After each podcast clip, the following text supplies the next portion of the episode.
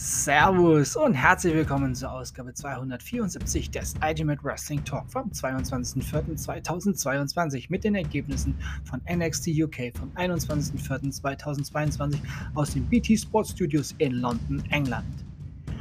Back Alley Broad. Sam Cradwell besiegte Kenny Williams. Emilia McKenzie besiegte Stevie Turner.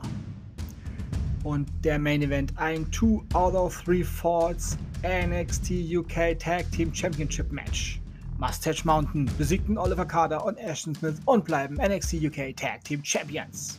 Für nächste Woche bestätigt Vertragsunterzeichnung für das NXT UK Championship Match zwischen Ilya Dragunov, unserem NXT UK Champion, und Jordan Devlin.